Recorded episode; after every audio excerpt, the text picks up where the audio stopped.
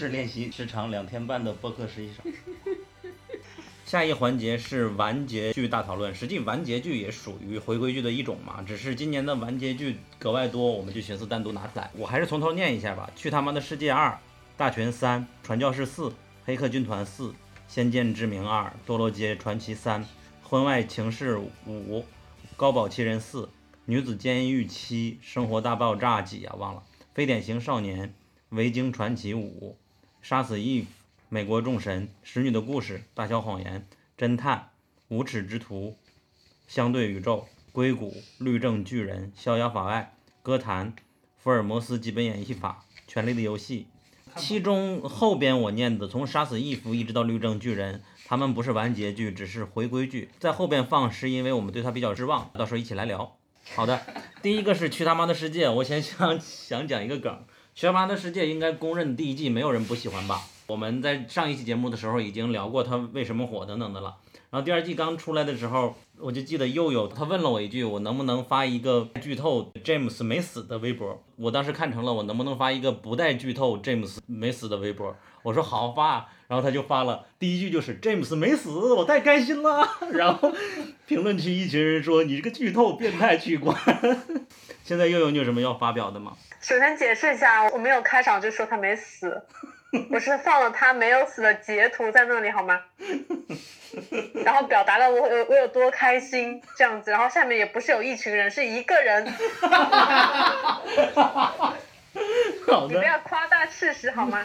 然后然后我也信了也不仅而只是把那条删了。然后你事后诸葛亮的跟我说你看错了，你看错了最关键的地方。对呀，我还以为你会正常的会问我发一个不带剧透的回归了还行不行？我寻思那肯定没问题啊。没想到傻了，因为我已经默认大家都看了嘛。嗯，《他妈的世界》第二季，嗯，我我还蛮喜欢的这个这个结局吧，就跟第一季比，这第二季就多了很多套路嘛。就第一季它主打的是两个丧丧的人，然后一起对抗世界嘛，这种这种感觉。呃，然后第二季这种两个人一起对抗世界的感觉就少了很多，然后主要是又甜又虐。就特别甜，有多甜就有多虐，有多虐就有多甜，就变成一个，主要就是撒狗粮了吧，也没有什么其他的特别那个的看点。然后第二季强加了一个。一个黑人的角色，其实没有特别的重要吧，这个角色只是一定要加入他，然后引出一段剧情。OK，那其他人你们对这季满意吗？我是不满意的，因为我感觉这季的剧情就是给了一个完美的结束，他不如搞一个圣诞特别篇，一小时一个半小时放完了就好了的感觉。反正他给的我都接受了，都是一个非常让大家满意的结局，而且也不是敷衍的，就是男主为什么没有死，那个黑人女主她她的线也足够让人觉得很很不错，延续他们的风格嘛，包括编剧几条线悬疑方面的都可以，但就感觉它是一个真的是被粉丝催出来的第二季，这对在这一点我就有点不是很满意，感觉它如果是一个圣诞特别篇，甚至上院线可能会更好的样子。可能编剧本来没有打算拍第二季，我觉得我也有同感。我觉得他可能编剧没有打算拍第二季，就没有第二季，这部剧也是成功的。然后有了第二季，也没有太多的影响，就感觉好像你说它好看吧？我觉得真的就是好像强行。跟着第一季的结尾往往下编的感觉，他完成了一个不可能完成的任务的感觉，算圆了粉丝的一个梦吧。尤其是第二季女主加了一段她和别人订婚的戏，我个人是不太能接受的。所以说，又有会同意布丁的说的，他死不死并不重要吗？我是这样，如果这部剧默认只有一季，我可以接受这个结局。但如果他告诉我有第二季，作为粉丝肯定是期待 James 是没有死的，因为不然他就无法讲下去。因为这个故事它其实第一季它的主线本来就很少，几乎是没有什么主线。他如果要拍第二季，那么粉丝唯一的期待就是哦有第二季，那我唯一的期待当然就是 James 没有死啊，但看当然看他们有个大大团圆的结局。所以你说，在一个本来就没有主线的剧里，再让他们俩再重新相遇，就你要还要撑到十集，所以你中间就一定会放就放很多像第二季这种。我觉得是很冗余的、无关的一些情节，比如说他订婚，比如说参呃加一段那个黑人女主和那个变态教授的一段回忆啊，我觉得这都是些无关紧要的东西。说是为了丰满剧情嘛，其实我是觉得这就是凑数的。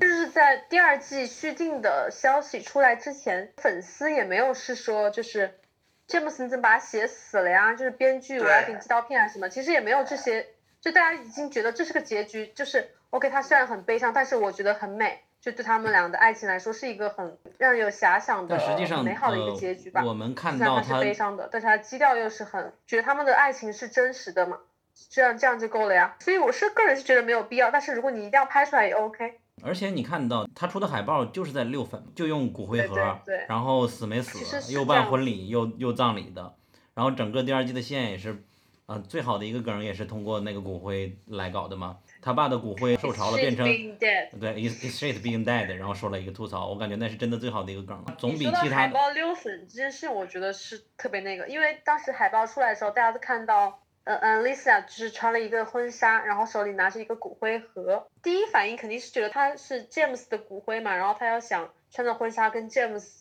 就是即使他死了，我也要跟他就是完成一个这样的一个仪式。大家都会往这方面想，然后结果，唉，结果是，就就感觉被编剧耍了。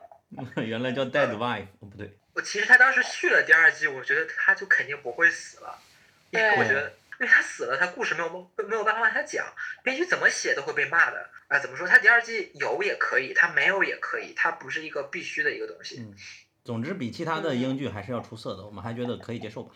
我觉得优点就在于 James 实在演太好了，X Chandler 这个角色，我觉得他这个演员实在选的太好了。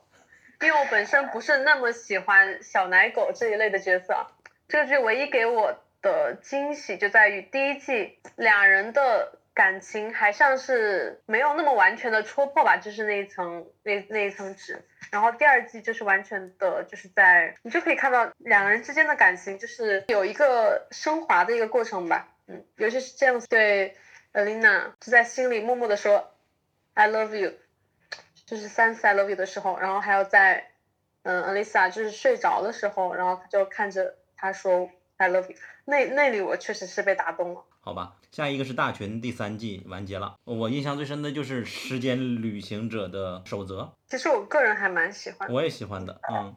嗯，而且第三季比前两季好懂了，这一点。其实我觉得大群可以和《仙剑之名》一起讲哎。我我我想先讲《先见之明 》，你可以啊。我想对这部剧说道歉。那我们现在放一个默哀的背景音乐吧，我们一起，我也想对《先见之明》道歉。我现在已经跪下了，来吧。那《先见之明》，我觉得他被砍是蛮意外的。他第二季真的颠覆了第一季的我对他的印象，因为他第一季真的就是你看完第一季就感觉网飞又做出来了一个什么东西啊。不是，作为一个只看过第一季的人，完全不知道你们在说什么。看第一季，你就会觉得这群人在干嘛？这群人在做广播体操，这群人在做初升的太阳，然后就很奇怪，跳舞能把人跳活，跳舞可以把流出来的血给跳倒回去，因此就是《千叶之名》第一季评分真的蛮低的，但是第二季你会发现，他把第一季所有的故事给串了起来，就真的很很牛逼。但是更牛逼的是，网飞把它砍掉了。它不是第一季评分低。而是第一季没什么人评分，基本上是零宣传的一部剧。对，呃，它除了放了一个预告片之外，它没有是做额外的一些宣传啊什么的。所以说，它第一季空降的时候，知道的人也很少，看过的人看完之后又看不懂这到底要表达什么，观感就比较糟糕。但是你看到第二季，你会觉得第一季完完全全是个怎么说，类似于前传或者背景的一个东西，然后所有的东西在第二季都可以解释清楚。然后第二季结尾。呃，他又跳到了一个新的次元，然后就会感觉变得越来越有趣。然后这部剧其实属于一部慢热剧吧，而且它是不是集和集之间的慢热，它是季和季之间的慢热。你第一季如果真的看不进去的话，哎呀，那可能真的就会弃掉了。但是你如果看进去，然后接着看第二季，你会觉得哇，编剧的脑洞真的好大。第一季之所以吸引我们，是因为它的剧情简介很简单嘛，就是说。一个女孩失踪了半年还是多久啊？她说突然回到家了，她完全不记得半年发生什么了，并且身上有一些纹身，她也不认识是怎么来的。然后她就开始说自己是 The O A 的 Only Angel，自己是一个天使之类的。然后她说要联系原来的人，怎么联系呢？没想到是去 YouTube 上发直播，当时我们都懵逼了，这是怎么回事啊？然后她就开始讲自己 自己到底这半年消失踪之后去了哪里，然后遇见了神啊，说他小时候是他去另外一个世界，他小时候是一个俄罗斯的公主，还不是富人家孩子呀。然后有一天和许多小孩溺水，遇到了天使，从此他就眼睛就瞎了，还是还是复明了的那种感觉。就是你可能看到这个剧情，就会感觉这个人是个神经病，然后看这部剧也感觉自己像个神经病。而且他见到那个天使，那个天使是一个老太太，就是。但是你看到第二季，他就。把很多东西，什么时空啊、维度啊这些东西加了进去，就会感觉突然一下变得很高大上，而且他自己能把自己说的东西给解释清楚，就感觉就很成功。然后我为什么觉得《先见之明》和《大群》可以放在一起讲？虽然说《大群》是一个算是超英题材的一部剧吧，可能是因为它走意识流啊，还是怎么？我看《大群》反正是，特别是第三季。看起来我就感觉有一点累。实际大家普遍表示第一季、第二季是不太好看懂的，它故事很简单，故意用影像手法和尬舞让人觉得很迷惑观众嘛。但第三季它是讲了一个完整的故事。我看豆瓣的评论或者是群群友的评论会觉得第三季是很容易懂了，前两季真的是难懂。呃，不知道悠悠怎么看？我反而是比较喜欢第三季吧。我之所以喜比较喜欢第三点，不是因为看不看得懂。其实三季看下来，我觉得挺好懂，就只要你知道他是一个人格分裂嘛，然后所有的他的那些影像啊，那些很花里胡哨的东西，他其实只是想表达一个事情，就其实主线其实是很清楚的，就是和身体里的一个恶魔对抗嘛。我觉得大卫对我来说是一个非常没有人性的一个角色，嗯，有点像是另外一种的曼哈顿博士。那种感觉的，就对一个超级英雄来说，然后第三季我觉得他是慢慢的回归了一些人性，然后特别是他的结局，第五集还是第七集的时候吧，就他内心世界有非常非常多的大群，I'm Legend，大家大家都说 I'm Legend，然后那那一幕就非常的，就是有一种又惊悚又温暖的感觉吧，就是他结局是定位在了大卫的婴儿时期，他想做一个平平凡的人嘛。结局的槽点挺大的，实际上这个我也同意吧，就是让那个反派法鲁特一直在小时候在他身体里那个恶魔看到了，感受到他自己的感受，然后突然就心向善了。当时我们都一惊，嗯。其实我觉得这个结局它不够酣畅淋漓，但是我还蛮喜欢的。嗯哼。我当时写的是它不像一个系列的结束，更像是前传。是一个比较返璞归真的结局，从神性回归了人性。而且从穿越超能力的表现来说，这个剧里边表现比之前任何的科幻电影里边表现穿越的都要好。他用那种倒计时的表盘的显示方式啊，都很有意思。而且这个女孩最开始出现的时候，第一集结尾还是把那个英国那个乐队的原班人马都招进来，还真的很很很有心。下一个是传教士四，前三季都看了啊。这部剧我 我希望它只有第一季。我我我可以接受第四季。我前两季我都觉得很好看，第三季太狗血了吧？第三季什么玩意儿？我感觉应该和观众科普一下，它是 DC 的一个漫画嘛，但不是超人的宇宙，然后也是一个邪典。他当时播的时候被西方的宗教徒很大的抵制，因为他恶搞了，他让上帝变失踪了，让希特勒变成了一个撒旦，把让天使变成了一个嗜血的人，就相当于诋毁神嘛。这种感觉，而且主要是他会让他不只是上帝不是失踪，他是让人觉得上帝在里面是个非常讨厌的角色。啊，对，非常就是在一直在一直在玩弄所有人。然后而且上帝是一只狗的形象，讽刺的意味非常强。我不知道我们要不要把结局透露给大家，还是不要吧？但是确实有很多有意思的设定在里边。上帝，我根本就忘记结局了，好吗？上帝为失踪了以后，然后会发现有一个圣杯的组织，我有一点忘记了。就相当于整个世界在一个圣杯的那种，相当于经纪公司一样掌控之中。上帝失踪了，他们为了维持世界的稳定，找了一个替身演员表演上帝，然后通过电视的方式跟大家传达上帝的福音。然后第一季的结尾的时候，发现原来他是一个一个替身嘛，然后就男主就开始。走上了寻找上帝之旅，最后发现上帝真的是骑着摩托车带着狗链子就跑了。我还觉得他是很有意思。应该说，这么多幻想世界里，我除了《全能侦探社》《美国众神》，我感觉我最喜欢这个了。但是它第三、第四季的表现确实只能算勉强过得去吧。第三季就突然变成爱情狗血剧了，开在里就开始谈恋爱了。哦，我最大的感受好像第三、第四季他们打架就。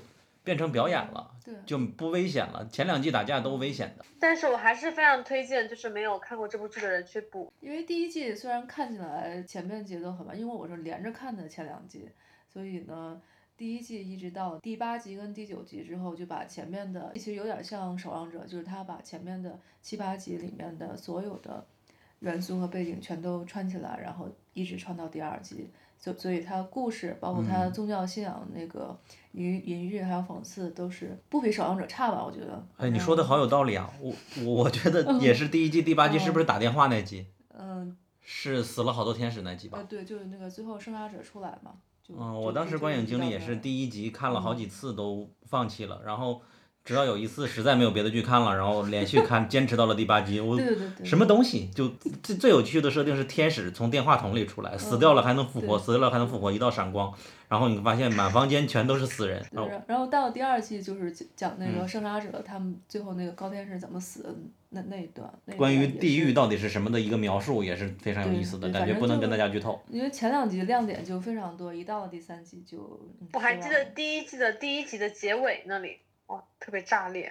还有第一季的最后一集的结尾，嗯嗯。其实我觉得看《传教士》第一季的时候，我是有种停不下来的感觉，就是每一集都觉得特别精彩，因为他前面的时候，他每一集的最后都会放一个重磅炸弹，比如说第一季第一季结尾，他说 “Open your heart”。第一季里边最重要其实是那个，就是那个圣杀者他那个故事嘛，他这种故事在第一季其实是整体是。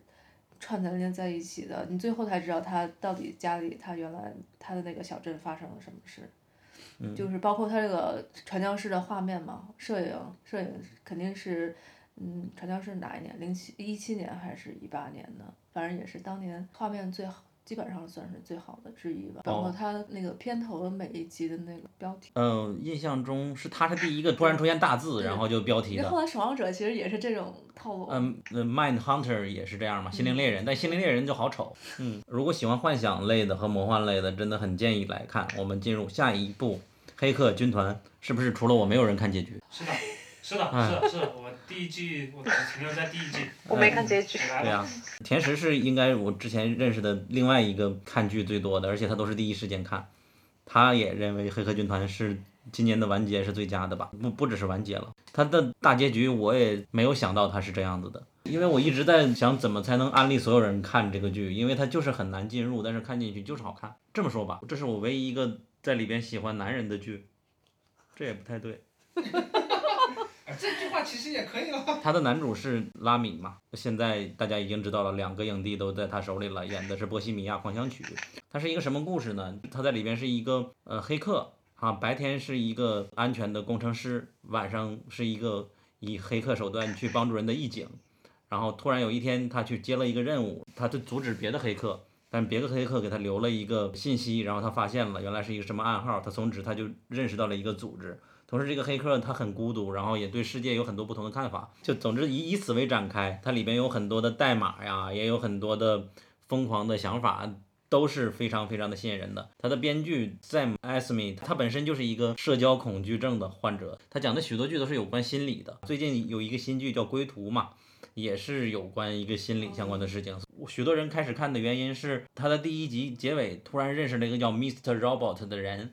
然后大家都在怀疑这个人是真人还是他的一个人格，拿他对比的是那个搏击俱乐部，所以都说剧版搏击俱乐部来了。因因为这个原因，所以说我们才开始看的。看完发现之后，完全是不一样的嘛。当然，确实也有嗯多重人格在，但是他运用的真的是非常好。如果喜欢大群啊，或者喜欢就许多这种偏实验拍摄的手法，都建议看这个剧，因为他的拍摄手法甚至是。玩着在拍的，有的集突然里边的金鱼就开始作为一个旁白来说话了。哎，我们房间里有一个金鱼，还哎，有的集呢突然变成了四十五分钟的一镜到底，有的集变成了一个纯爱，有日剧跑那种感觉，两个女孩互相爱在机场追逐。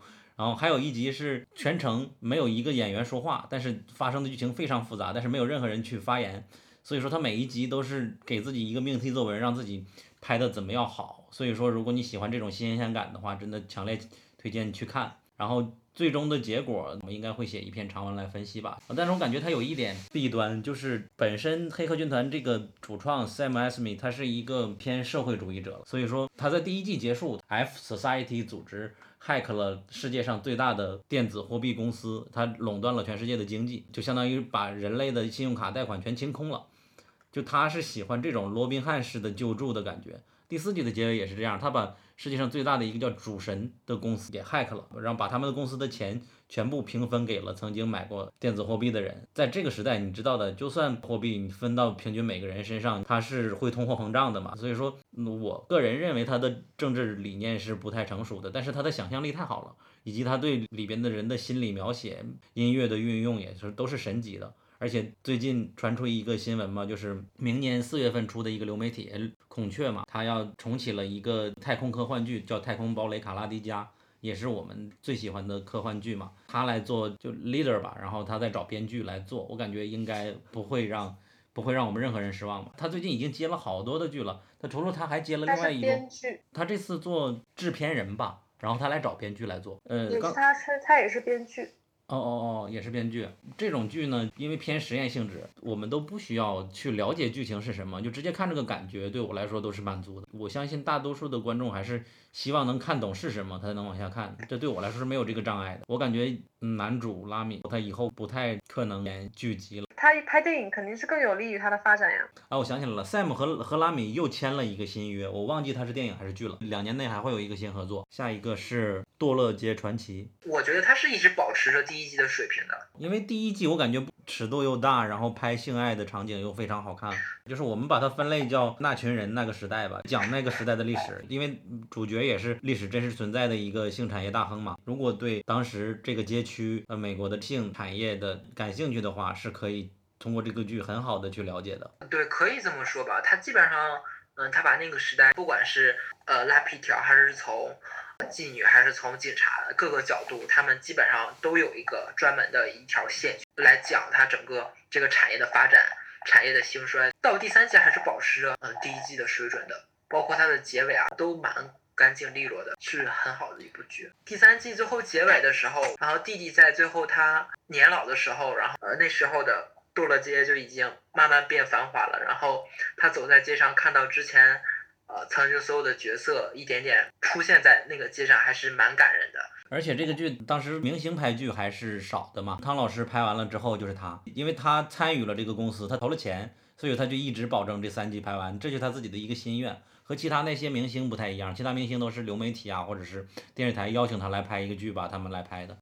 女子监狱七呢？女监我觉得作为一部群像剧还是很值得去看的，特别是特别是第五季，第五季它是用了十三集讲了四天的故事，所以说那一那一季我觉得是很紧张的一季。女监是换了好多主角吗？女监不是，女监是一直都有那么多主，它是一部群像剧，它和《权力的游戏》很像，它是根据一部回忆录改编的，回忆录的作者就是呃里面的那个叙事的主要的。那个主角，但他不是唯一的主角。主角，因为你看到后来会发现每一个人都是主角，嗯特别是到后来之后，回忆录的作者也就是那个 Piper，他的故事反而不那么重要，而是其他人的故事很重要，甚至是那些狱警的故事都很有趣。如果爱看群像剧的话，可以看一看《女监》，就是很多角色，然后每一个角色怎么怎么发展，怎么怎么成长的话，可以去看这部剧。呃，包括这部剧其实因为全都是女性做主角，她对女性的成长也有一些自己独特的见解。女间她当时是五六七同时续订的，所以说我当时默认的是编剧已经想好了在第七季是如何结尾的，所以说我对第七季还是蛮期待的。他给你的感觉就是第七季的前面几集是在按照完结的方向去写的，但是你看到后三四集左右，你会明显的感觉编剧好像故事没有说完。女监作为一部群像剧，它每一个角色。他最后结局会是什么样？应该有一个能令大部分人满意的一个结局。但是他第七季到后来有几个角色的处理，我觉得不是很好。虽然说其中有一个角色他最后是死掉了，一整集对他人物的塑造和刻画都很好，但是其他的角色就反而没有那么好了。所以说，我觉得第七季稍微有一点点遗憾吧。You are the worst。我爱上的人是奇葩，就是两个说好听一点是不那么完美的人，说不好听点就是两个不怎么太正常的人去谈恋爱的一些故事。看第一季会觉得很有意思、很有趣，看到中间又会很治愈，你又开心不起来。就一直在为他们之间的爱情操心。就是明明两个人那么适合，爱的要死，就是一定要那么纠结，但是到结局又圆了回来，结局又很暖。就是这部剧看着很暖心。它有意思的点在哪里？观众为什么一直在追它？它的艺名叫我爱上的人是奇葩，就明显是两个奇葩的人在谈恋爱。他们两个人的人设就很有趣啊。男方是属于又毒舌又自私的，有各种各样奇怪的癖好，性格很古怪的一个人。女主也是，他们谈恋爱之间就肯定会有一些搞笑的事情。但是你看完第三季还是第四季，Gretchen 因为他有抑郁症。就突然把整个剧的氛围给变了。那一段的时候，你就会感觉这部剧怎么就突然变成这个样子了，很郁闷的那种感觉。那其就是结尾他又给圆回来了，他又回到了稍微开心的一，算是两个人互相成全、互相理解，最后得到救赎的一个爱情故事吧。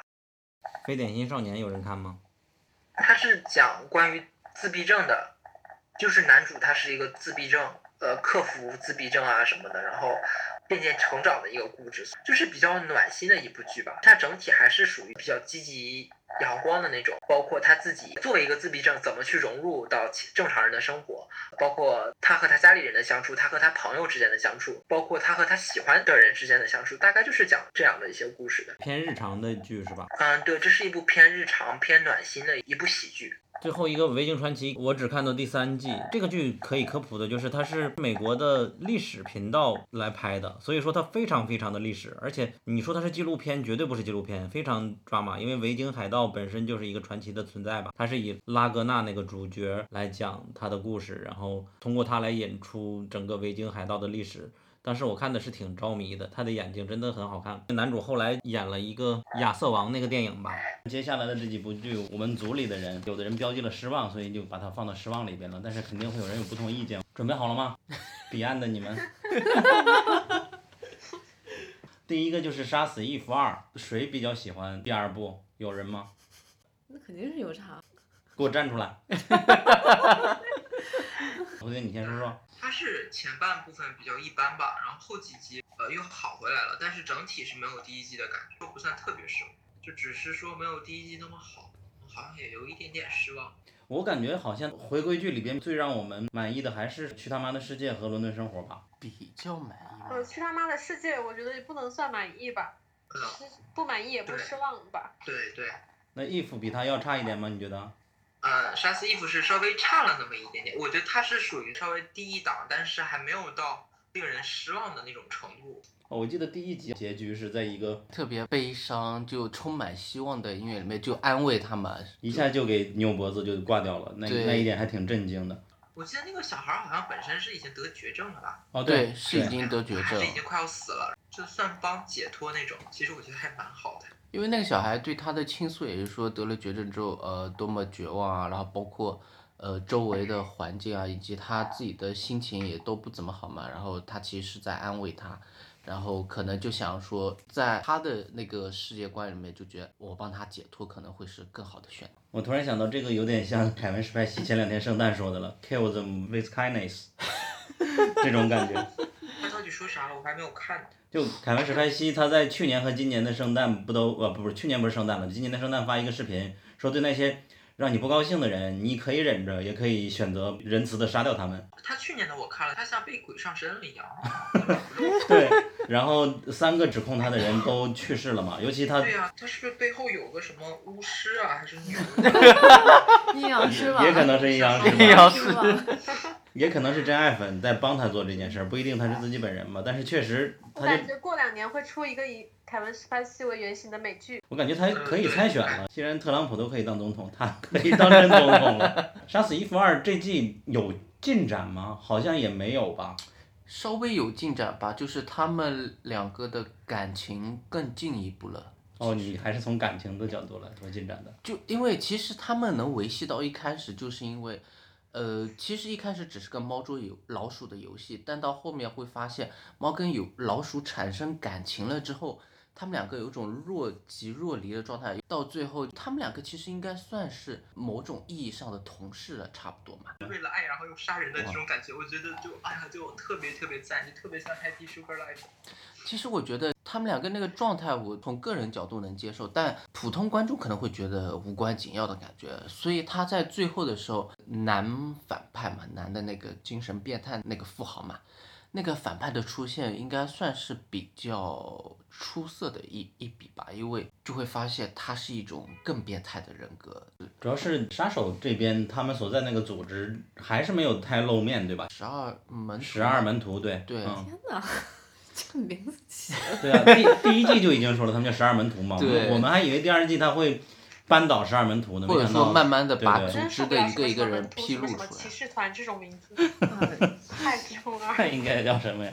其实就我以为他第二季可能会慢慢慢慢的把这个组织稍微冰山一角露出来嘛，比如说可能其中两到三个头目啊，就小反派会跳出来作死啊之类的，但结果发现啊，有一个小反派作死了倒是啊，对，嗯有一个小反派作死，但结果到最后发现这个组织还是就你只闻其声不闻其名，哦不对，只闻其名不闻其声嘛。对就是它的重点还是二人的感情纠葛。对，对第二季更多的笔墨会放在他们两个人感情纠葛，以及在最后的时候，其实他们两个有点像感情破裂了那种的嘛。其实就是因为他感情纠葛，才导致他依然这么高的收视率的感觉。哎，B 站引进的片名都叫双输，就直接这么说了。嗯，之前有一个什么剧在做结局的时候，把两个人写的没有感情，就本来大家都觉得他们俩是两个女女孩儿互相喜欢的，然后这里边突然变成了女孩儿嫁人了。哦，我错了，这是《冰雪奇缘二》，对吧？大家都不是很满意嘛。我差点想说神探夏洛克了。那不会的，有人要补充没有？我们就讲美国众神吧。美国众神也是基于嗯尼尔盖曼。尼尔盖曼的尼尔盖曼小说来写的嘛，就是也是拿了星云奖还是什么奖的，有原著的支撑。然后第一季拍的时候，我个人是非常喜欢的，尤其他的音乐就很洗脑，让我洗了好几个月。然后第二季就是一直有风波嘛，实际本来应该去年就播了，结果因为啊，首先是编剧要一千多万美元的单集制作费，然后没同意，然后编剧就走了。接下来和编剧比较好的那个新媒体女神也也离开剧组了。接下来剧组这边就开始邀请了那个原著作者尼尔盖曼来参与编剧嘛，又找了一个别的编剧进行配合，并且又找了一个新媒体女神，是一个亚裔的，长得不是很好看，大家都比较。我但是我们也都看完了吧？然后前几天我不知道，就是你们知不知道这个消息？就是那个演那个就黑人的那个，不是男主，是那个就可以变成蜘蛛的那个男演员，他发了一个 ins 还是发了一个推，说他已经被剧组开除了。真是 这 美国众神的这个剧组，对，我记得我我我印象当中，我印象当中是他还特意发了一个视频，就是来说就是什么吐槽啊，开除的视频吗而且是他自己说的。我如果感兴趣的话，可以 Oh, 上网上搜一下。至于第三季 会不会有什么发展，我就不知道了。就是我觉得这个第三季剧真的又有很多哇，真的这幕后更精彩啊，真的是。发现小说都拍完了吗？小说没有拍完，小说实际上新旧神之战最终没打成嘛。那这季你们的观感怎么样？我就看了三集我就弃了。啊，我就记得有一堆神没有眼珠子，只有眼白，然后在那儿讲话那块儿，我就有印象。第二季讲啥了我都忘了。第二季就双方嘛，一个是世界 The World，他找了一个火器之神吧，突然射击了那个战神嘛，就是印度的一个湿婆一样的那种比较有杀伤力的人。当然最后他还回他他又复活了嘛。旧神这边主要是靠前三集就是靠那个男主角对突然演讲了一番，然后就 对 Shadow Moon 搞了一波演讲，然后大家就开始凝结起来了。这这季里边的上一季的性爱女神又回到老旧神这边了，想想帮一把。然后新神那边科技小子去找了一下新媒体女神，然后被他取缔了，相当于新媒体女神搞了一波，我觉得尺度还比较大的，相当于用网线来 来做爱的那种感觉的东西，好像是取代了原来的旧的媒体女神嘛。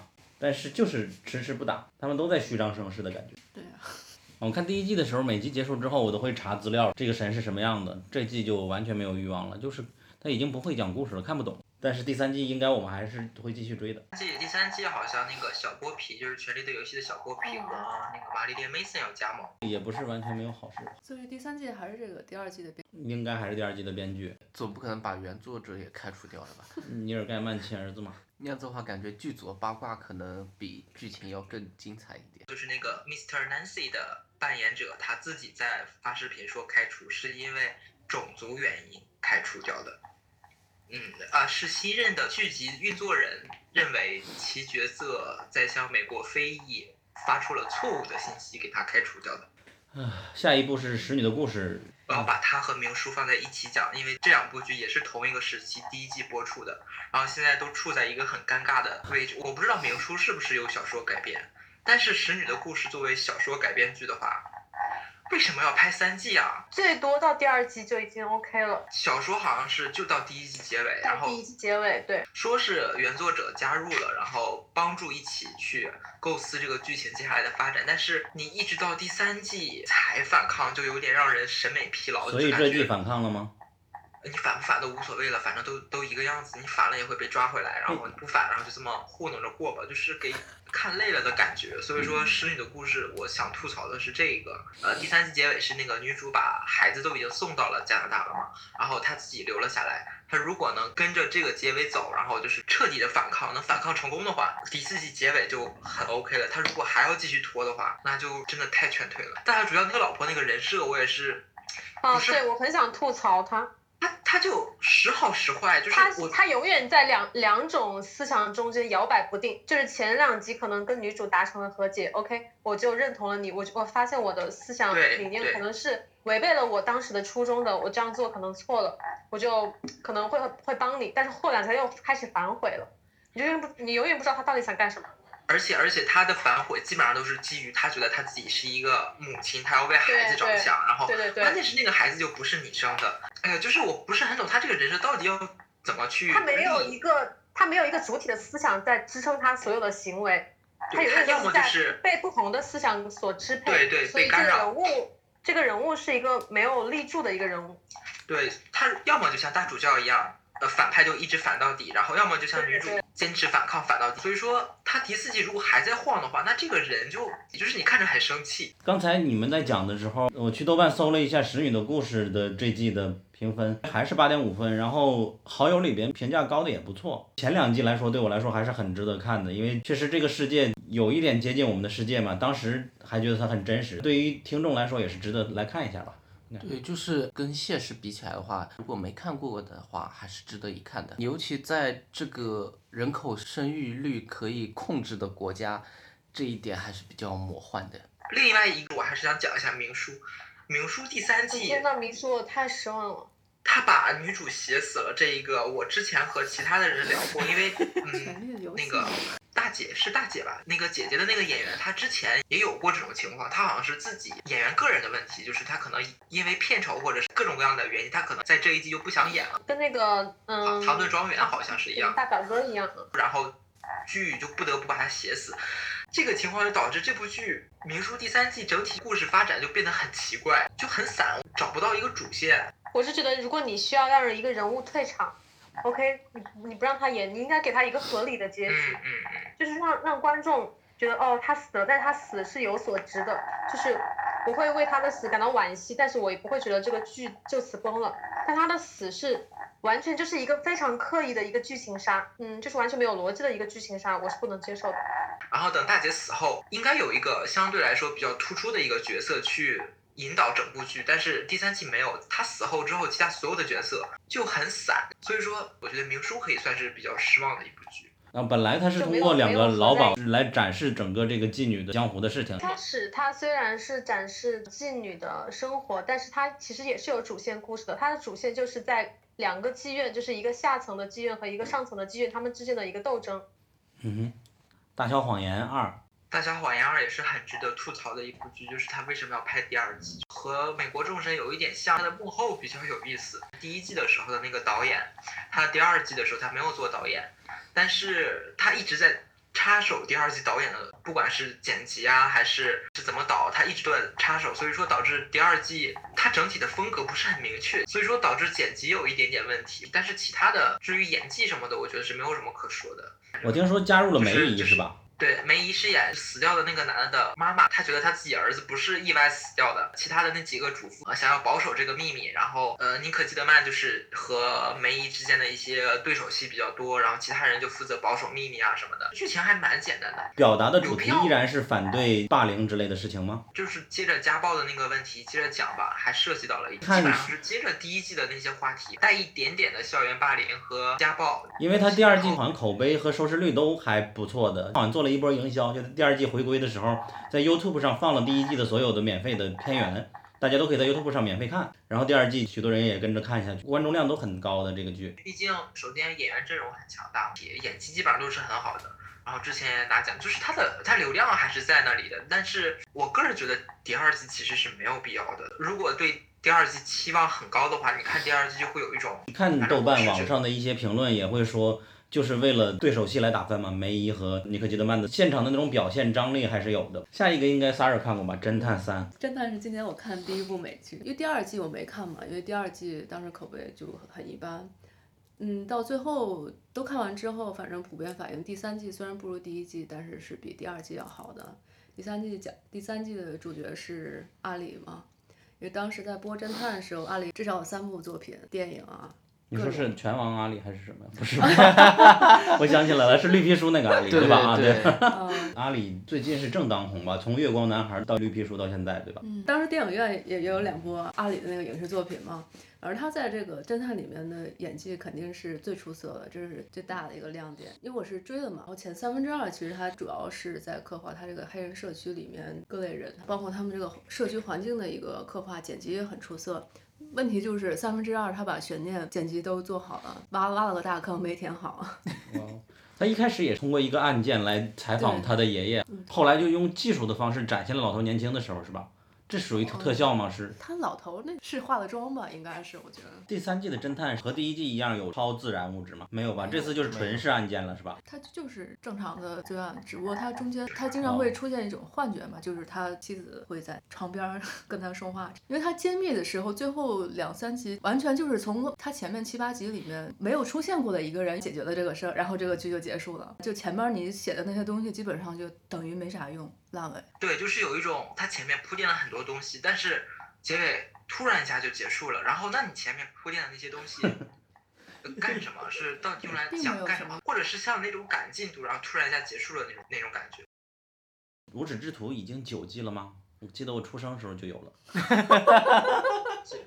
呃，无耻之徒其实我觉得他真的不能算失望哈，可能是对他的那个剧情已经疲惫了。不管每一季每个角色都能给你搞出点事儿来，但我觉得他作为一部群像剧还是蛮好的，基本上每个角色刻画的都比较有个性。他的剧情到第九季了，已经很套路了。他其实是在那个菲奥娜走了之后，呃，每个人的性格依旧很鲜明，每个人的每条线依旧是很有趣的，包括现在呃最小的那个老六啊，那个他现在已经长大了，呃，他现在那条线其实也蛮有趣的。他就是我们说的那种上一个美剧的时代的剧了，是的，有些台放的那种。就不像现在这种信息量比较高的了。我记得在一五年之前，许多人最爱的美剧是《无耻之徒》的，而且它很多剧情的尺度也比较突破性的嘛，所以很多人会觉得看起来很好。说实话，《无耻之徒》从三四季开始，它尺度真的收了很多。它前几季真的对，尤其是第一多季跟特别是第二季我，印象当中，他第一季的第一集就漏了，是那就是那个呃呃那个演员，他现实生活中是那个那个疑犯追踪那个大锤的老公，他第一季就漏漏漏，嗯，下面就漏漏了，在第一季的第一集，我印象当中，而且他后几集包括他直接漏了好几次，就是嗯男男性基本上都漏了好几次，但基本上都集中在前前几集，大概一二一二三季吧，他现在反而真的没怎么漏了。OK，cut，相对宇宙二，这个是 被砍了，没有办法了。就我看群里的人对他的评价还不错呢，但他就是永远不会让人高潮，是不是？对这部剧就是属于一定要耐着性子看，就是一定一定要耐着性子看，你不耐着性子就看不下去。他第一季一直到结尾好像才兴奋了，爆发了一下，我觉得他就是属于太过慢热了。他被砍，我不清楚是不是因为收视的问题，我觉得应该是有一定关系的。我们看它也有两个原因嘛，一就是设定突然就出现了同一个城市，甚至有的剧组把它翻译名叫双城。然后另外一个就是 J.K. 西蒙斯嘛，我们都喜欢爆裂鼓手，以为他在这里边能够再次炸裂的演技，没想到真的是没有给他发挥的机会啊，纯靠对这个 J.K. 西蒙斯的爱来坚持到后面的。是的，第一季的时候好像结尾的冲突就是好像 J.K. 西蒙斯去了另一个世界，看到另外一个世界的样子，所以说大家还蛮惊讶的吧。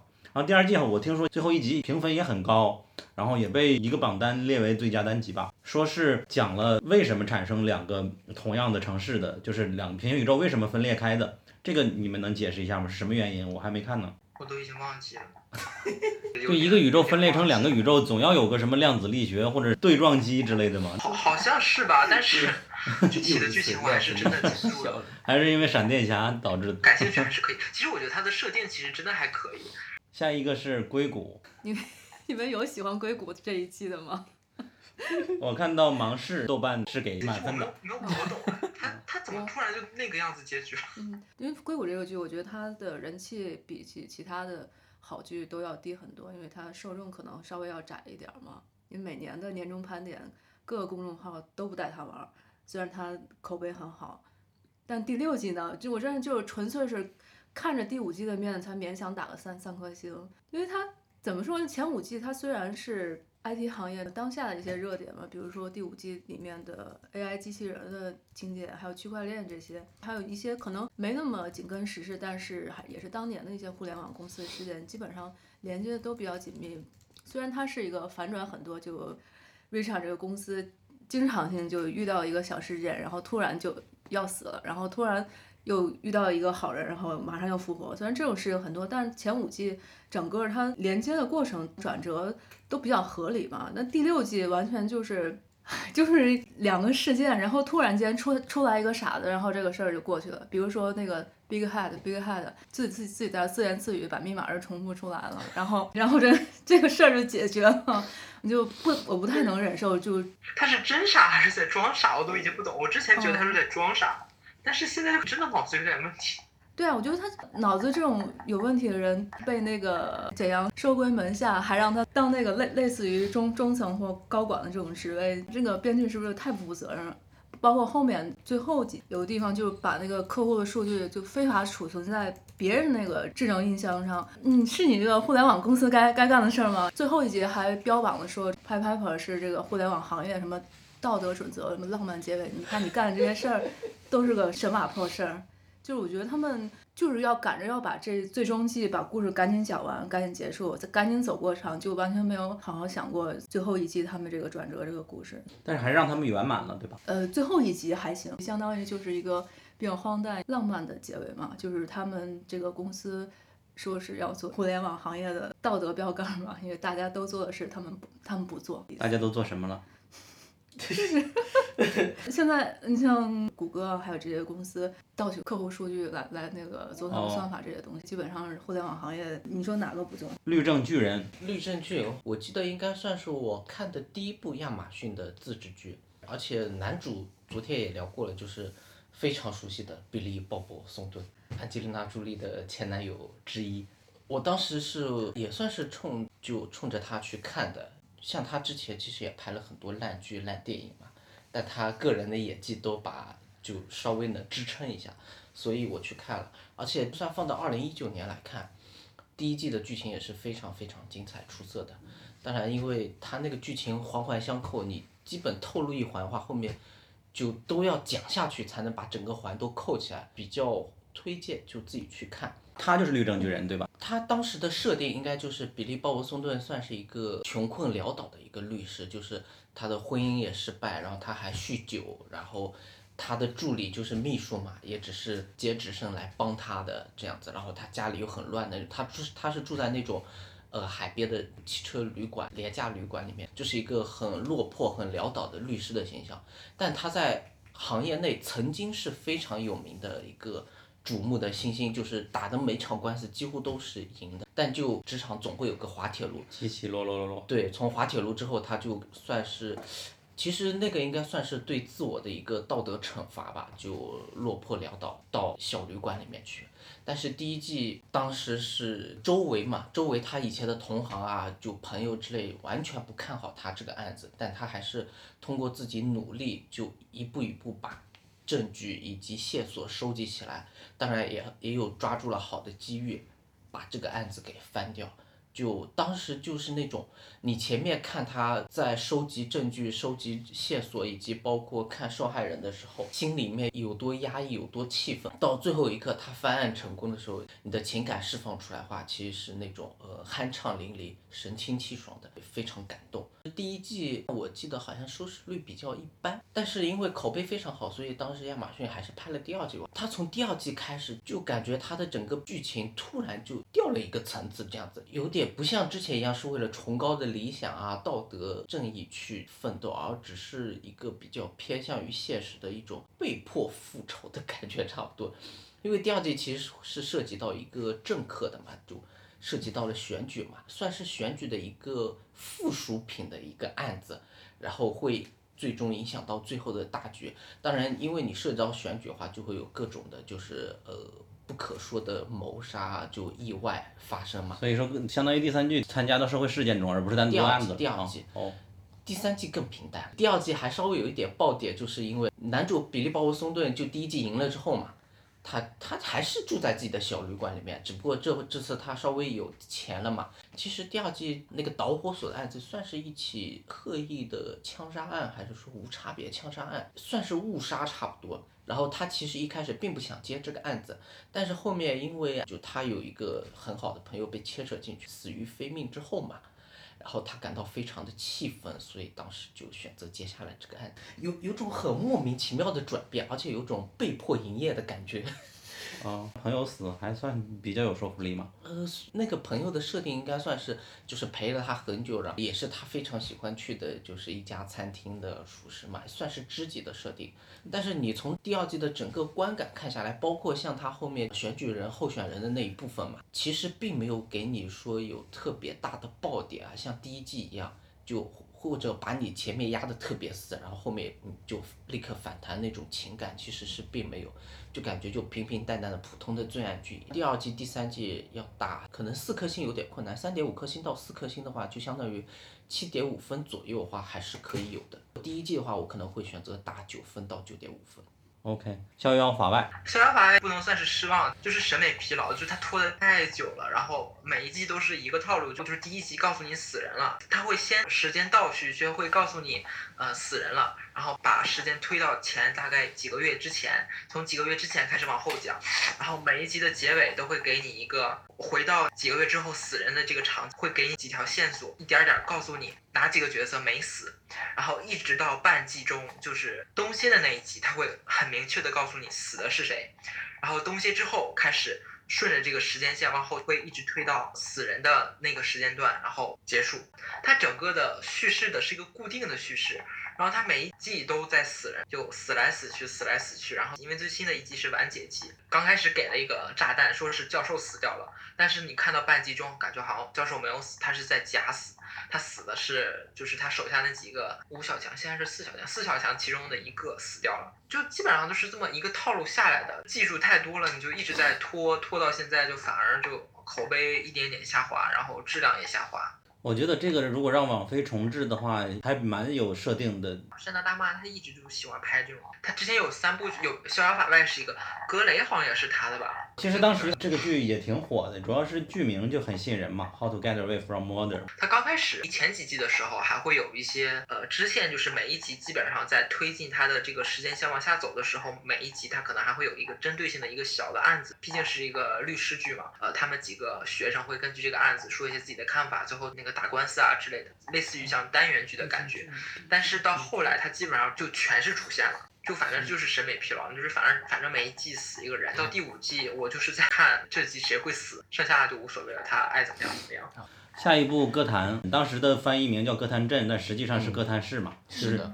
是 DC 里边最著名的那个民风非常淳朴的一个镇子嘛。然后他出生的年代是属于。当时在 DC 的影视作品里边，只有《黑暗骑士》三部曲算比较好看的。同时，它播出的前一两年是。闪电侠、绿箭侠，当时也特别火嘛，就上个年代的 DC 宇宙。啊，对对，你会发现那些剧就是你可以一边吃着饭一边看，非常没有信息量。你知道每集就是一个任务，但是因为闪电侠、绿箭侠的颜值都很好，收视率也很高，也是当时超级英雄的剧还是比较稀缺的。而歌坛出现的时候，我是第一次感受到 DC 的魅力的，因为它有点像舞台剧嘛，那种感觉到了。尤其是第一季，第二季以后就有点慢慢的失去了那种严肃的舞台的感觉。它第一季其实有点像。群像剧就是每个你没有特定的主角跟配角，对，就出了一个小蝙蝠侠，然后企鹅、企鹅男，企鹅还有像企鹅之前的上一个 boss，还有像呃谜语呀，嗯，当时也没有什么末日巡逻队这种类型的 DC 剧嘛，就会感觉它好特别，然后很精致。但现在你再一比，可能不太一样了。但是后面几季我是没有再继续追的了。我我看了四季。哇，那还挺厉害的。其实我开始真的。特别喜欢歌歌坛这个剧，可能是我唯一喜欢的超级英雄的美剧了。主角先放一边，我觉得戈登就那么回事儿。就是这些反派，其实尤其是第一季里边的那个企鹅人，从他跟他母亲的关系，包括他后来。跟那个老鸨他他们两个的这种一时仇敌，然后一会儿又和好了。对，算是那种看眼色的吧，就对对对，相爱相杀的。主要是企鹅人这个演员，他演的也特别好。啊，这个演员也非常棒。所以，所以第一季里面的亮点其实就是企企鹅人这块，然后到第二季后面，就是因为我自己比较喜欢两个角色，就是呃三个角色，就是企鹅人、谜语人跟小丑这。那个那个应该算是模仿小丑吧。呃，他就叫这种，但是跟小丑是完全不一样的故事。反正他也是扮成小丑一样在行凶嘛。谜语人的话，其实就是关于他自己的故事，还有他这个疯癫的这个性格嘛，包括他后来喜欢的那个喜欢企鹅的那个女，那喜欢企鹅之前还有个女的。哦，对。是那个女的被个被企鹅弄死，被企鹅弄死了之后，他俩他俩才开始那个爱爱恨。其实他俩一开始爱恨情仇，我我就差不多开始弃剧了。就是突然那个企鹅那个谜语人就变傻了，嗯嗯，然后最后被冻起来，应该是第四季了。第四季啊，第四季他被冻起来了之后，解冻了之后就完全是个傻子，自己出那个谜题可能连小学一年级的那种题都都不会做，我简直无语了。反正从第四季开始我就看了一半吧，现在几季完结的呀？五季吧，第五季是最后一季。很快的，你应该看完。对。因因为第四季后面那个蝙蝠侠他也开始穿上了他的衣服，是的，然后那个标志大灯也打起来了。猫女有成长吗？嗯，猫女反正那个时候我感觉猫女跟那个蝙蝠侠也不算是完全的朋友吧，就亦敌亦友。但是其实我觉得歌坛里面就他其实也可以算是从另一个角度窥探到呃蝙蝠侠就布鲁斯嘛，布鲁斯跟戈登是如何。这个关系是如何发展起来的？可以算是，你可以把它当做蝙蝠侠前传的前传来看。当然，只是他们就这个完全是原创的剧情。对，但是其中我觉得比较不满意一点就是猫女的剧情线吧，就其实是强行要加入猫女。好像就是为了给蝙蝠侠找一个这种。尤其第一季的时候，这都还挺好看的。嗯。但是好像自从猫女这条线加入之后，感觉。布鲁斯这条线其实有点智商下线了，包括那个阿弗阿福嘛，就感觉你为什么也跟着变傻了呢？最终都免不了变傻。是的，可能只是为了强行要把猫女这个这种 CP 扯进来之后，就导致为了他们这条线反而牺牲了其他支线的一些时间，像包括企鹅跟谜语之间关系，其实我非常非常想看他们之间互相杀来杀去的，对对对对。就他们俩之间经常就是那一段时间，就是谜语喜欢的女女孩被杀了之后嘛，然后企鹅就是把她接过来安慰啊之类的，经常就一个镜头有一种并不连贯、断断续续的感觉。其实我非常想看他们的就是感情冲突嘛，就又是感情，嗯，对，其实就是两个应该算是两个互相欣赏的人之间那种情感的变化吧，就是他喜欢我。他把我喜欢的女孩杀了，然后他接纳我。我知道真相之后，我跟他反目为仇，我要杀他什么之类。就这种情感的转变，他并没有特别完整的把它表述出来。我以为企鹅男爱的是戈登呢，没想到你 有。但谜语就完全是在变傻之后，就整个人智商下线，开始跟戈登那个前女友嗯，他不有一个组织吗？那个叫他前女友那个名字，我忘了，我记不住前女友叫什对么对。他前女友名字其实还蛮啊，对对好听的。，呃，一开始前面他都是占上风，然后就突然就开始打下手了。其实这个剧的整个设置、人设还有这个场景，你要搁现在，让 HBO 或者是王菲能够拍一个比较好的一个剧集，其实是。嗯，这个大结局图钉有看吗？歌坛是我没有看的一部剧，我呃我好像第一季看了，看了一点点，一直在我的硬盘里放着，一直想着等什么时候剧荒的时候看，结果一直都没有看。很快的，嗯一。天就看完了。目前来说，DC 和漫威漫画改编的剧，你们最喜欢什么？角色里面吗，那对肯定是王者。其实我觉得 DC 的剧质量会比漫威的要好一点，主要是因为漫威都被砍掉了，漫威说这个就是了 DC 的话，我觉得像那个末日巡逻》和那个末日最近才出的那个呃小歌丑女的那个动画，这两部剧其实图定不是经常看吗？泰 DC 宇宙泰坦也是传教式的前两季，提的都不是呃，谁刚才说的泰坦啊？泰坦 哎，那个好像还可以，那个少年泰坦那个动画还可以，我看过一点。泰坦真的，我的天呐，他他第一季结尾放了那么大一个卫星，然后你第二季开头。就那个样子结束了，我真的。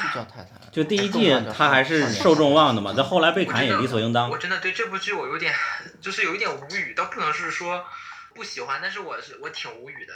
他再放什么卫星，我都已经不相信了。他爱怎么放怎么放，我反正呃半集的事儿他就能给解决。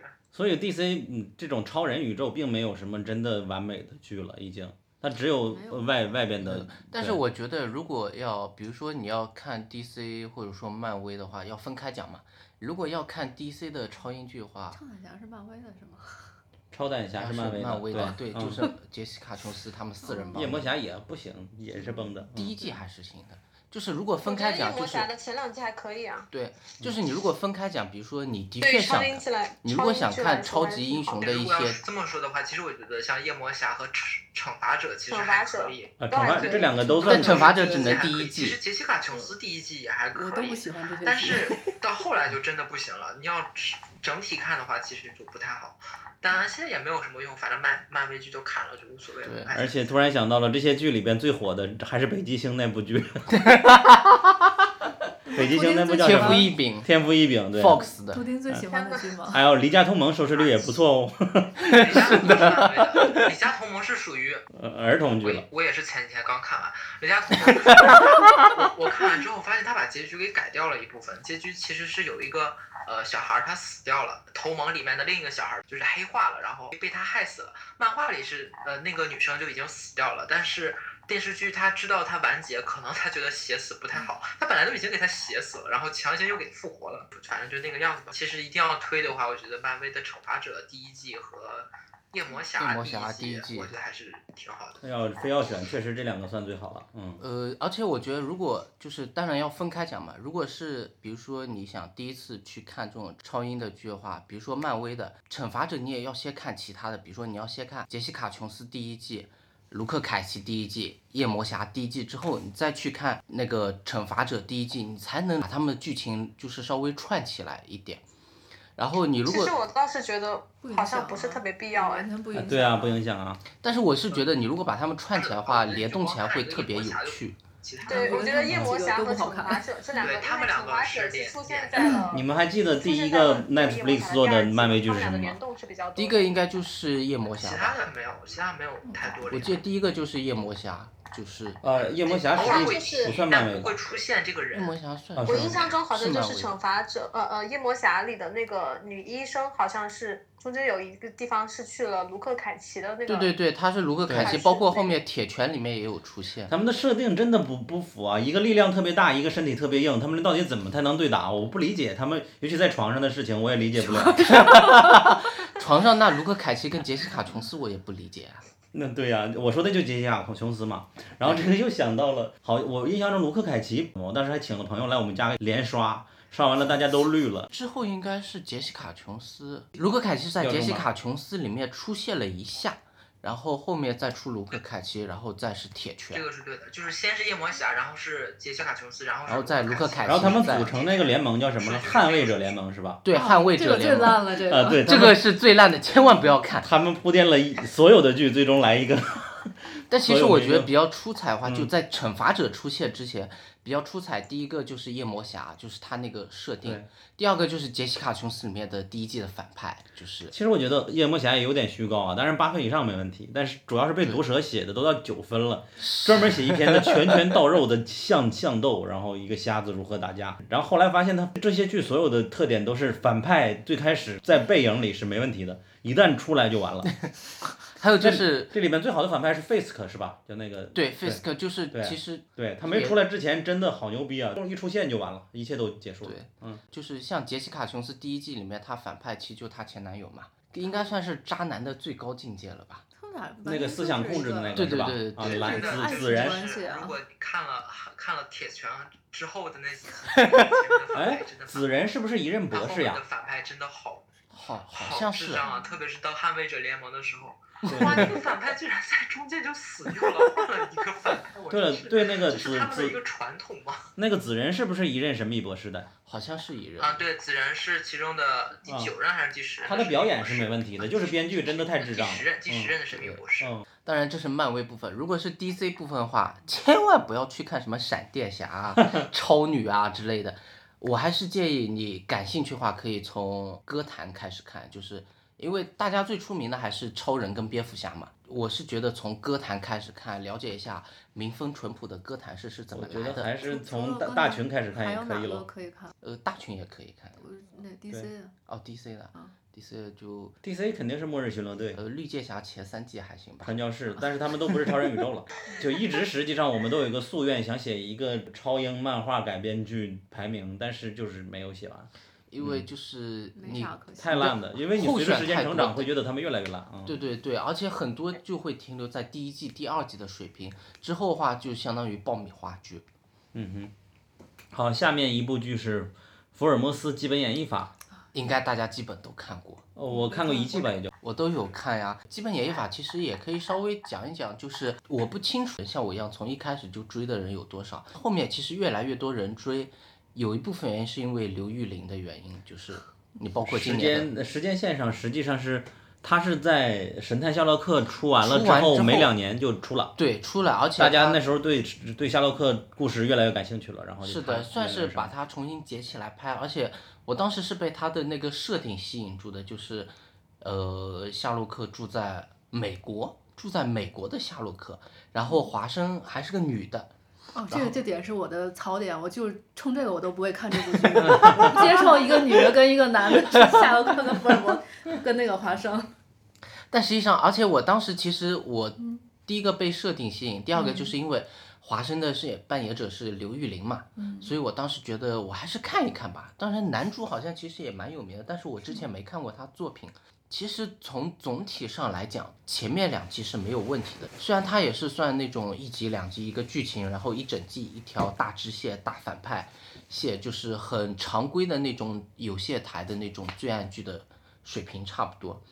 但我觉得可能更多在于两个主角的个人魅力的确非常好，尤其是像第一季、第二季的时候，他男主还是那刚吸毒还在戒毒的嘛，然后刘玉玲饰演的是他的那个算是导师之类的角色嘛，戒毒的伙伴之类的嘛，所以从那个时候就稍微可以窥见，就是他们两个人之间上情感的纠葛跟依赖差不多，有点情感依赖的感觉在里面，所以我还蛮喜欢。当然，到了越后面的话，它当然剧情越来越套路了，更多的就是会看他们两个人互相陪伴、互相成长，一路走过来。尤其像上一季结尾的时候，他们不是因为那个华生被诬陷谋杀嘛，然后夏洛克出来帮他顶了之后，然后他们两个人就搬到英国去了嘛。但是当时我觉得有句台词蛮感人的，大概意思就是说，不管是哪个城市，只要你在城市，我都会过去。所以他俩是爱情关系吗？并没有，其实，在这一季已经讲明了，他们并不是爱情故事。任何一个作品不可能让华生和夏洛克爱到一起对。，实际上他们两个应该算是一种惺惺相惜的知己关系，就相见恨晚的关系差不多。你包括中间，呃，华生其实跟他的哥哥啊，跟他父亲都有发生过关系嘛。哦，是不是跟华生的，就是跟夏洛克的哥哥跟父亲都有发生过关系嘛？包括像最后一季里面，我不不知道可不可以说就。就就夏洛克就是他父亲，其实是被他的那个反派给杀死的嘛，反就就相当于反派操控人就背叛他父亲，然后杀了他父亲了嘛。就那一段话，其实夏洛克的整个情感崩溃啊，可以看出来，这个时候华生对他的作用是非常非常大。我是觉得这部剧一开始是设定比较迷人，但后面的话反而是他们两个人的陪伴的感情吧，让人非常舍不得。就是因为让你们这种舍不得的感觉，导致刘玉玲拍了《致命女人》。我是觉得在拍《Why Woman Kill》之前，我以为刘玉玲她之前接的剧本其实还挺好的，就稍微有水准一点。这是他自编自导的。我觉得他算是一个合格的演员，但是从《Why Woman Kill》可以看出来，自编自导他可能要么就不适合这条路，要么就错了错了，不是自编啊，因为他的编剧还是那个《绝望的主树》那那一套的编剧班底，然后刘玉玲主要是做导演了嘛。所以我觉得他要不还是专心做演员吧。做导演，插一句就是卢克凯奇的第二季的某一集，第二季也是刘玉玲。但是我是觉得，包括今年不是那个《霹雳娇娃》嘛，对，电影出新版了嘛。从这里，其实刘玉玲一开始也是通过《霹雳娇娃》出名的嘛。刘玉玲应该现在华人女性里边比较独立女性的代表了吧？是这个应该是非常非常独立的女性代表，但是我觉得她是作为演员非常成功。我倒不介意她继续再拍了，我估计她也会一直贯穿这种人设吧，会越来越吸粉。所以我还是觉得说，就是粉丝滤镜还是要稍微克制一下。好的吧，我们这个演绎法就先到这里，接下来是《权力的游戏》，我知道你们每个人有。有一大堆话，有二十四小时，但是我们最终只能给他十分钟，因为他配不上更长的时间。快快抓紧时间骂街，快点！我先先做一个基本的调研，就是你们的打分是什么样的？就对我来说，我是《红毒蛇死》是第四季第五季。他是打它 全部的季，还是说只打第八季的？单季我是说，我这边一直到《红毒蛇死》那季，我都是给五星的，后面的六七八季就都是一星了，或者是两星。三二是多少的？前五季可以打个八到九分吧，嗯四颗星吧。六七八呢？嗯，因为第六季是那个 Jon Snow 第一次死嘛，嗯，就是 就三星半吧。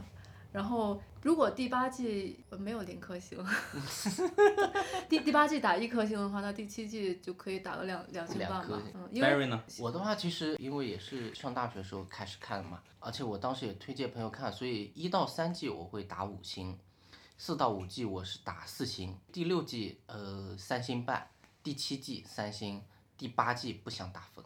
严谨啊，佑佑和图钉呢？我刚看了一下，我是前三季。五星，第四季四星，第五季、第六季是三星，第七季两星，第八季一星。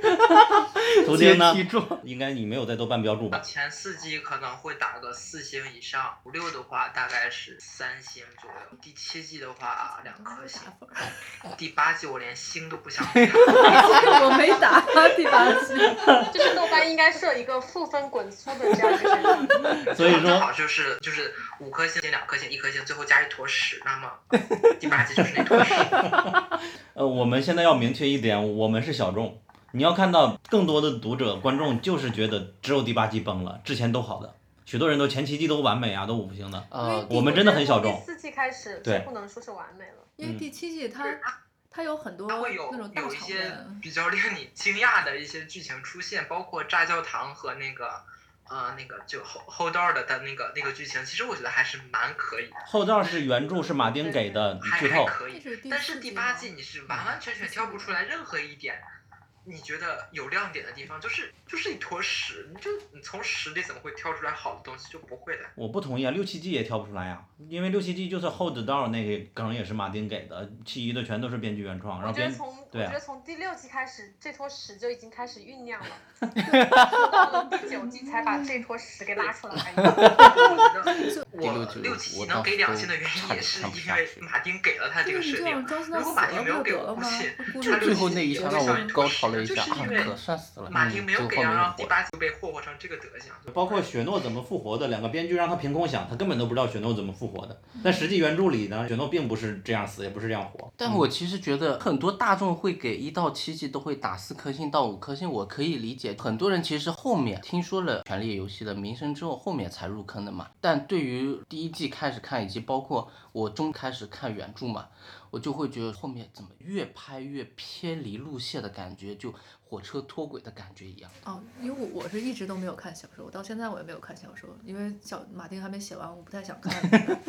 然后因为我是看完第一季之后，隔了好多好多年之后看了二三四五六，那时候还没出第七季嘛，所以就嗯，就开始 突然上去，然后突然又下来了，然后等到因为第七季是我们当时在群里不是每个礼拜实时追的嘛，对对对对，就是每一集其实它都有都有一些大场面，一些高潮，比如说 Jamie 成了第七季里面的一个比较主要的角色，不是有个。桌面就他骑着马，夕阳下往前冲嘛，嗯嗯啊，那个场面是挺美的。你回去想想，他到水底都没死，都上来，他怎么上来？就第第七季剧情就已经。我们可以挨个每人想一个编剧之恶嘛。就第一个，我觉得是他抛离了严肃感，自己主动去搞 CP 了。他故意自己官方让布雷尼呀、Jamie 呀他们来搞 CP，而一般优秀的剧都是粉丝自己去搞，他们官方并不去搞的。你说到这里，我想吐槽第九季。哦，我觉得他把啊，还有第九季呢。和那个和那个 Jamie 他们俩搬上床了，这段我是完全搬上床，用搬来形容无法理解。人物的一种摧残。我们每个人想一个他的缺点吧。只能想一个吗？对我来说，你看我们津津乐道的剧情永远都是血色婚礼和奈德砍头经典的，没有在后边。就是红豆蛇死，算是前半部分的剧了。对。对。尤其是血色婚礼，我记得我当时应该看了不下十遍，就是。呃，另外一个可恶的是，他居然把原著里边明明已经写出来的他不给放，比如说实心夫人。嗯，这里边就为了省剧情不来了嘛。然后那边闪电大侠大王居然变成 闪电大侠，闪电闪电大王的设定明明小说里更有意思，他这里边变成了一个只是把把自己的宝剑能喷火。因为我第八季我只看了第三集，气得差点把电脑撅了。我们还在电影院里看的，而电影院的暗度那个亮度。就是布兰这个角色，就是布兰最后他登顶。给人的感觉就是 打了八季的酱油，怎么就突然就开始变成王了呢？而且你会觉得这个人就是变得非常的，就从一个开始很有神性的一个角色吧，你会觉得他是一个腹黑，就感觉他是变成了一个大反派，你知道吗？布兰也已经是曼哈顿博士了。最后布兰登基之后，他不说了一句：“你以为我在啊？”对对对对对，我就想说，编剧他是真的把他就是当成一个反派来写吗？还是怎样？我就就就真的好想抽他，就真的就怎么这么讨人厌？就是他里面第八季，我觉得最。最诟病的就是所有的人物崩的就挑不出来一个角色没有崩，所有的角色都崩的太彻底了。喜欢的反派最后要么就是我以为他会死的比较凄惨，或者就感觉这个样子就结束了。再就是色后那条线，色后明明啊明明之前就是那么狠的一个人，然后最后他们谈判，他居然还有谈判，我的天哪！天哪，我真的不知道他们脑到底是怎么想的。然后谈判的时候。那么多弩，然后那个那么大的一个龙站在那儿，你就拿拿那个弩去射死他呀，照着龙妈的脑袋去射呀，他就不去。你对龙妈有什么怨念？而且就是从第五季开始，就是到小恶魔去见龙母的时候开始，小恶魔的智商就已经就没有下限了，你知道吗？之前小恶魔他那个就是受审判的时候，他面对那么多人，他在色后面前说那段真的好特别特别有震撼力的，然后。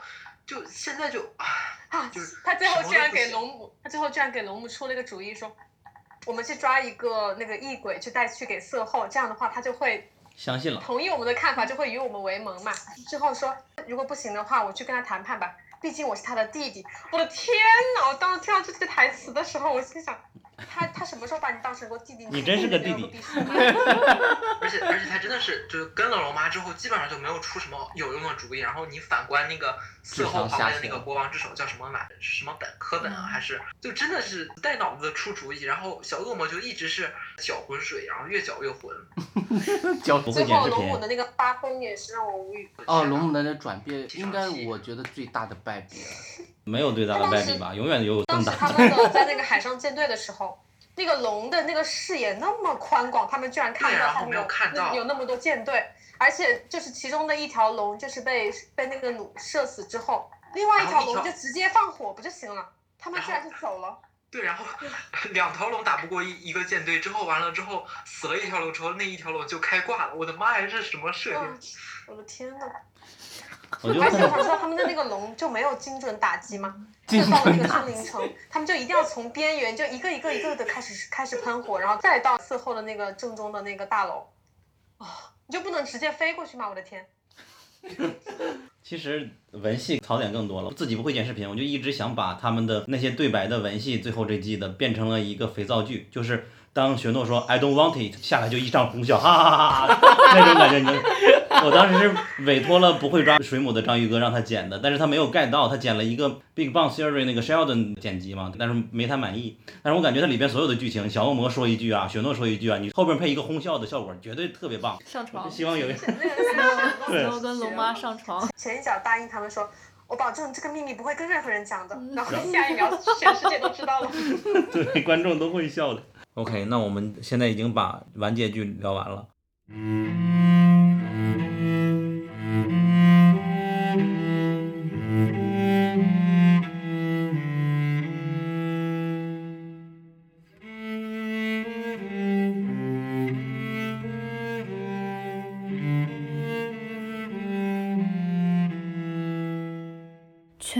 就像一场戏，因为有缘才相遇。苦追九年不容易，是否应该要珍惜？为了死人发脾气，气成蜂王无人替。人设崩塌随他去，否则低逼更得意。故事烂尾我不气，原著里面等结局。隔壁妇联不要比，马丁早就爱无力。星战粉丝在哪里？May the Force 保佑你。